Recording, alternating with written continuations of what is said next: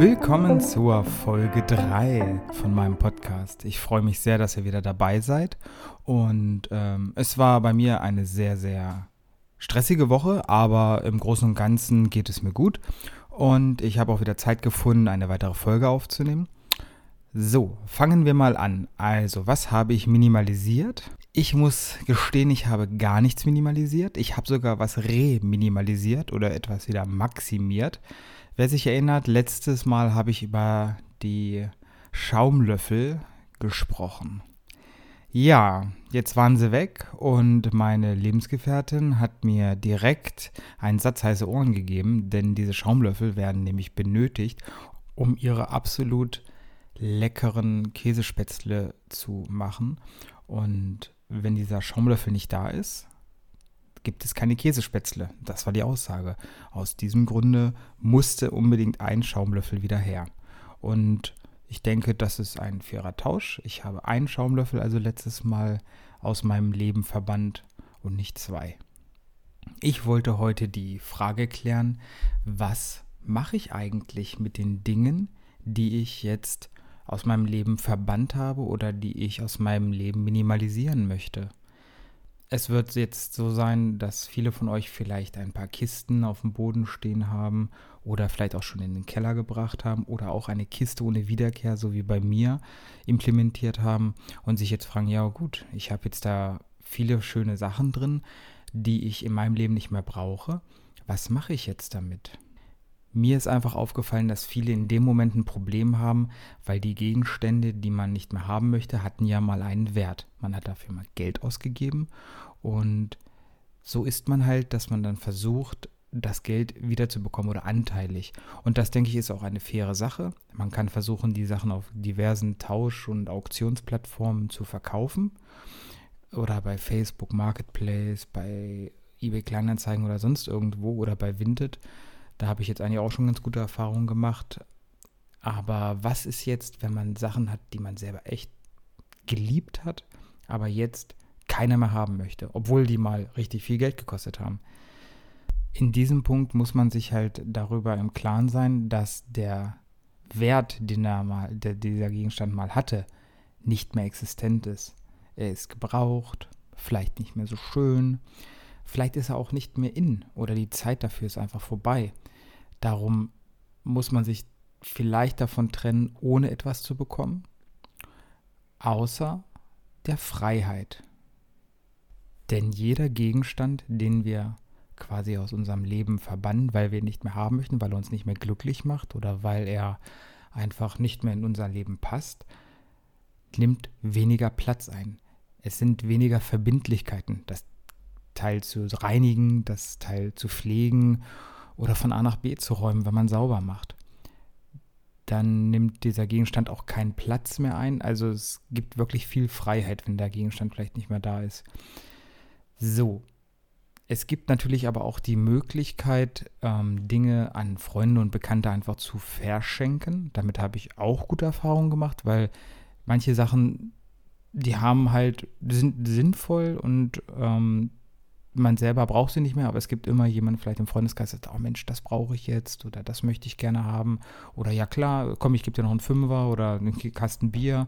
Da gibt es schöne ähm, Möglichkeiten, da was zu machen. Und bei Bekleidung kann man auch, gerade wenn man jemanden hat, der so etwa den gleichen Körperbau hat wie man selber, kann man das auch dem schenken. Ich habe jetzt auch schon gehört, es gibt so Tauschpartys, wo man sich treffen kann, aber an so welchen Tauschpartys habe ich jetzt selber noch nie teilgenommen. Aber an sich die Idee ist nicht schlecht, sich zu treffen, zu sagen, hier, pass auf, ich habe ein paar Hosen, ich bräuchte vielleicht nochmal ein T-Shirt. Das ist nicht schlecht. Eine andere Sache, die ich noch ansprechen möchte, ist, wenn man jetzt zum Beispiel sagt, okay, ich habe im Badezimmer habe ich bei Frauen vielleicht viel Make-up oder bei Männern Haarpflegeprodukte oder Bartpflegeprodukte. Ähm, und man selber fühlt sich davon erschlagen. Denn empfehle ich immer die Sachen bis auf eine Sache, wie zum Beispiel jetzt bei mir, ich habe ein Bart, ich habe Bartöl, aber ich hatte damals viele Bartöle. Ähm, und wenn man auch alle mag, man kann nicht drei, vier Bartöle benutzen. Darum habe ich alle weggetan in eine extra Schachtel und habe ein Bartöl aufgebraucht. Und dann, bevor ich das nächste Bartöl mir kaufe, nehme ich das nächste und brauche das auf. Und so kann man das halt gerade bei Drogerieprodukten oder auch eben bei Lebensmitteln ähm, sehr schön machen. Denn es wäre schade, die Sachen einfach wegzuwerfen. Ähm, genau das gleiche, dieses Aufbrauchen kann man auch bei Kleidungsstücken machen, wenn man selber jetzt zum Beispiel in seine Sockenschublade guckt und sagt, boah, ich habe aber echt viele, viele Socken.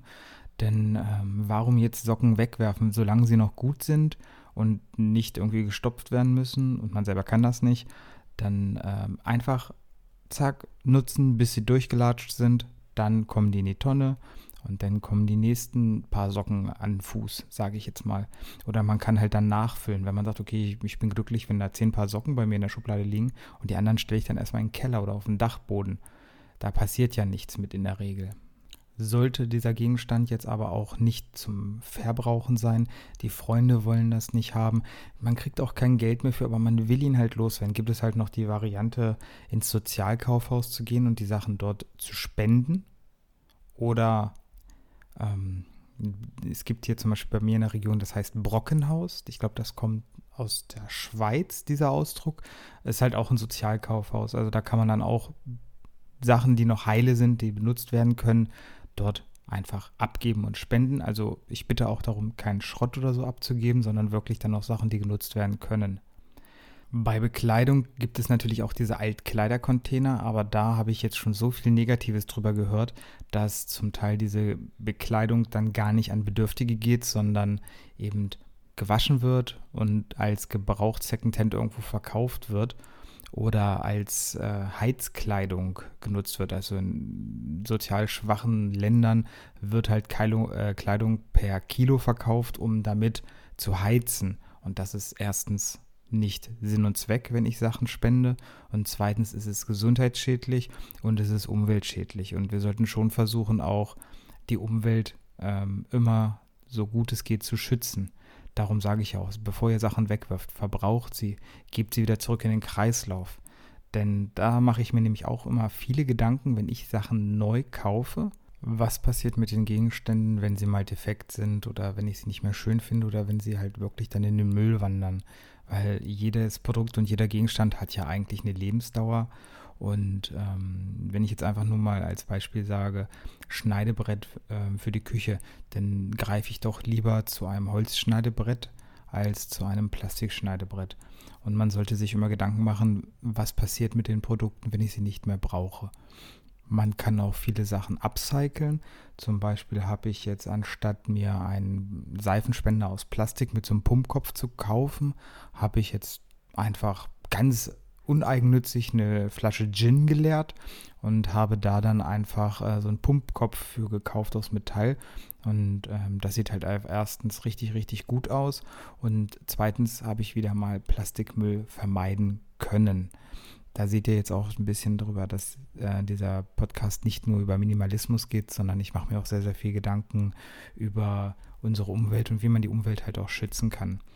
Natürlich ist in mir auch so ein kleiner Frugalist. Für die, die es nicht wissen, ähm, Frugalisten versuchen halt ein großes Stück ihres Einkommens zu sparen, indem sie ja nicht günstig leben, aber eben auch gerade die Ausgaben so weit runterschrauben, wie es möglich ist. Und dieses Geld wird dann halt sinnvoll angelegt, gespart, um dann früher in Rente gehen zu können. Und wenn man das Ganze dann mit dem Minimalismus, so wie ich das gemacht habe, so ein bisschen kombiniere, dann ist das eigentlich eine ganz runde Sache. Mal kämpft natürlich der Minimalist gegen den Frugalist. Der Frugalist sagt dann, nein, das kannst du nicht wegwerfen, das hat mal Geld gekostet. Und der Minimalist, Minimalist sagt in meinem Kopf, nein, das muss weg, das macht dich nicht mehr glücklich.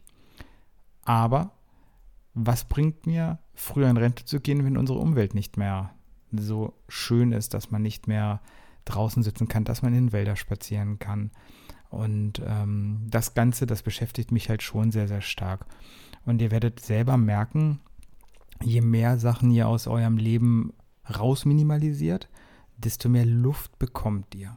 Also nicht nur Objekt oder physische Luft, indem ihr einfach leerere Räume habt oder aufgeräumtere Schränke, sondern einfach auch mehr Luft im Kopf, ein bisschen mehr, das hört sich irgendwie ein bisschen komisch an, Luft im Kopf. Also ich meine jetzt nicht, dass ihr auf einmal komplett Banane in der Birne seid, aber ich denke, dass ihr einfach weniger Input habt, das auf euch niederprasselt.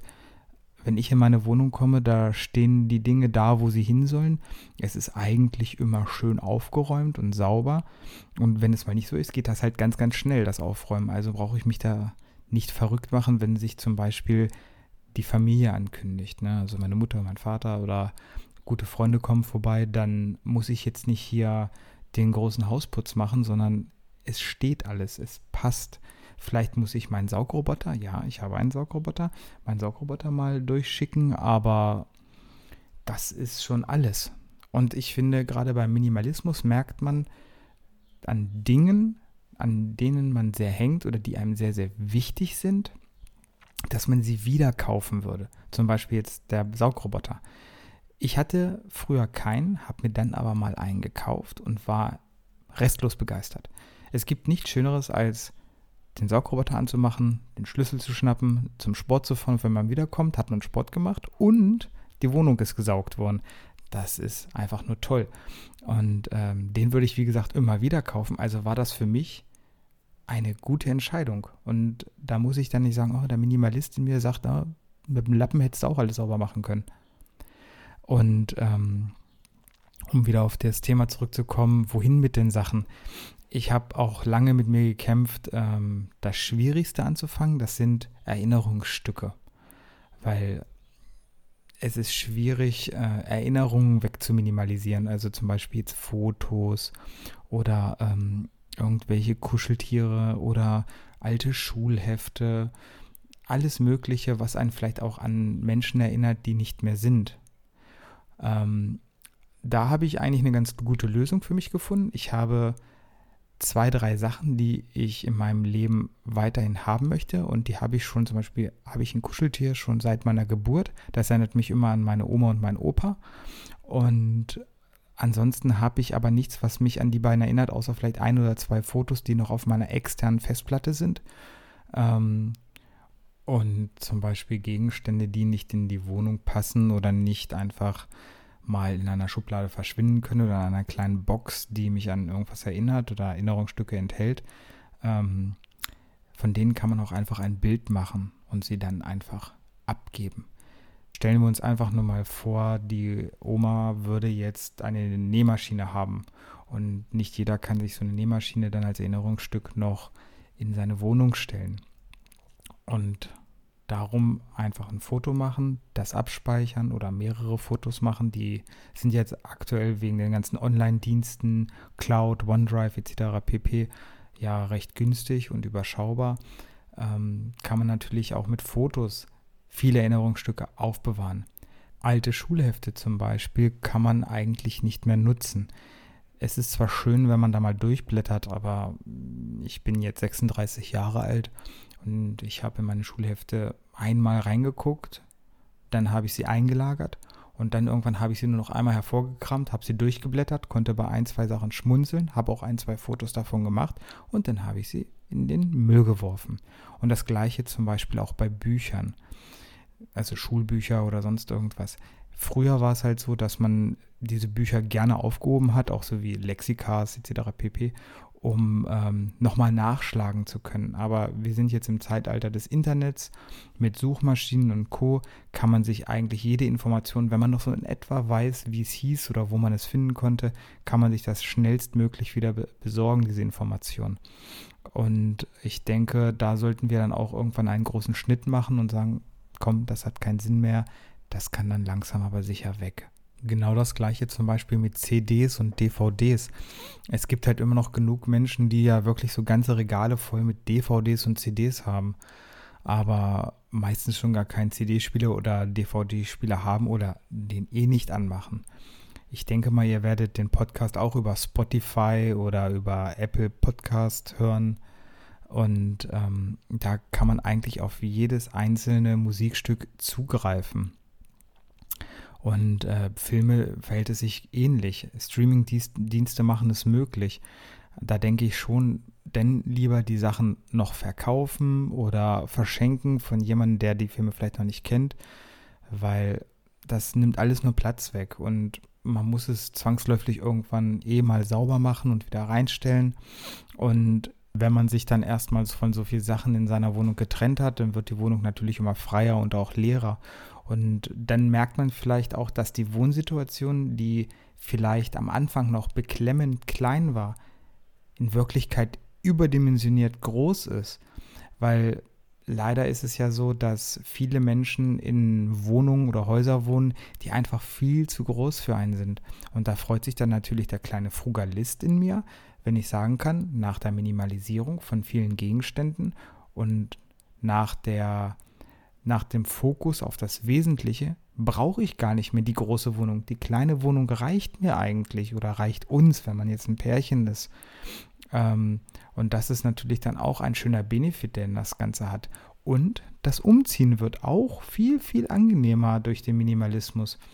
Ich bin am Anfang das erste Mal in meinem Leben umgezogen. Da bin ich, glaube ich, mit meinem PKW plus einem Crafter fünf, sechs, sieben Mal gefahren, um alles von einer Wohnung in die andere zu bekommen. Jetzt kann ich gefühlt, was nur meine privaten Sachen betrifft, ohne Möbel jetzt, kann ich, glaube ich, na, mein Auto zweimal vollladen und dann ist alles, was mir gehört, mit Kleidung weg. Man lebt einfach leichter. Und dieser Leichtsinn oder der leichte Sinn des Lebens, der ist halt wirklich ähm, das, was ich auch anstrebe und was ich euch nur ans Herz legen kann, ist mal auszuprobieren. Ihr könnt auch einfach erstmal versuchen, die Sachen zum Beispiel in Kartons zu packen, wo ihr euch nicht sicher seid, die in den Keller zu stellen und dann später nochmal reinzuschauen. Aber leider ist da die Versuchung natürlich größer, die Sachen doch wieder zurück ins Leben zu holen. Abschließend kann man sagen, man sollte seinen eigenen Weg gehen und schauen, was für einen selbst das Sinnvollste ist und was einen auch am meisten befriedigt und glücklich macht. Manche macht es halt viel, viel glücklicher, die Sachen zu verschenken. Andere macht es glücklich, die Sachen äh, zu Geld zu machen. Ihr findet da schon euren Weg. Und vielen lieben Dank, dass ihr wieder zugehört habt. Und ich wünsche euch eine wunderschöne Woche und wir sehen uns und hören uns hoffentlich in der nächsten Folge. Bis denn. Ciao.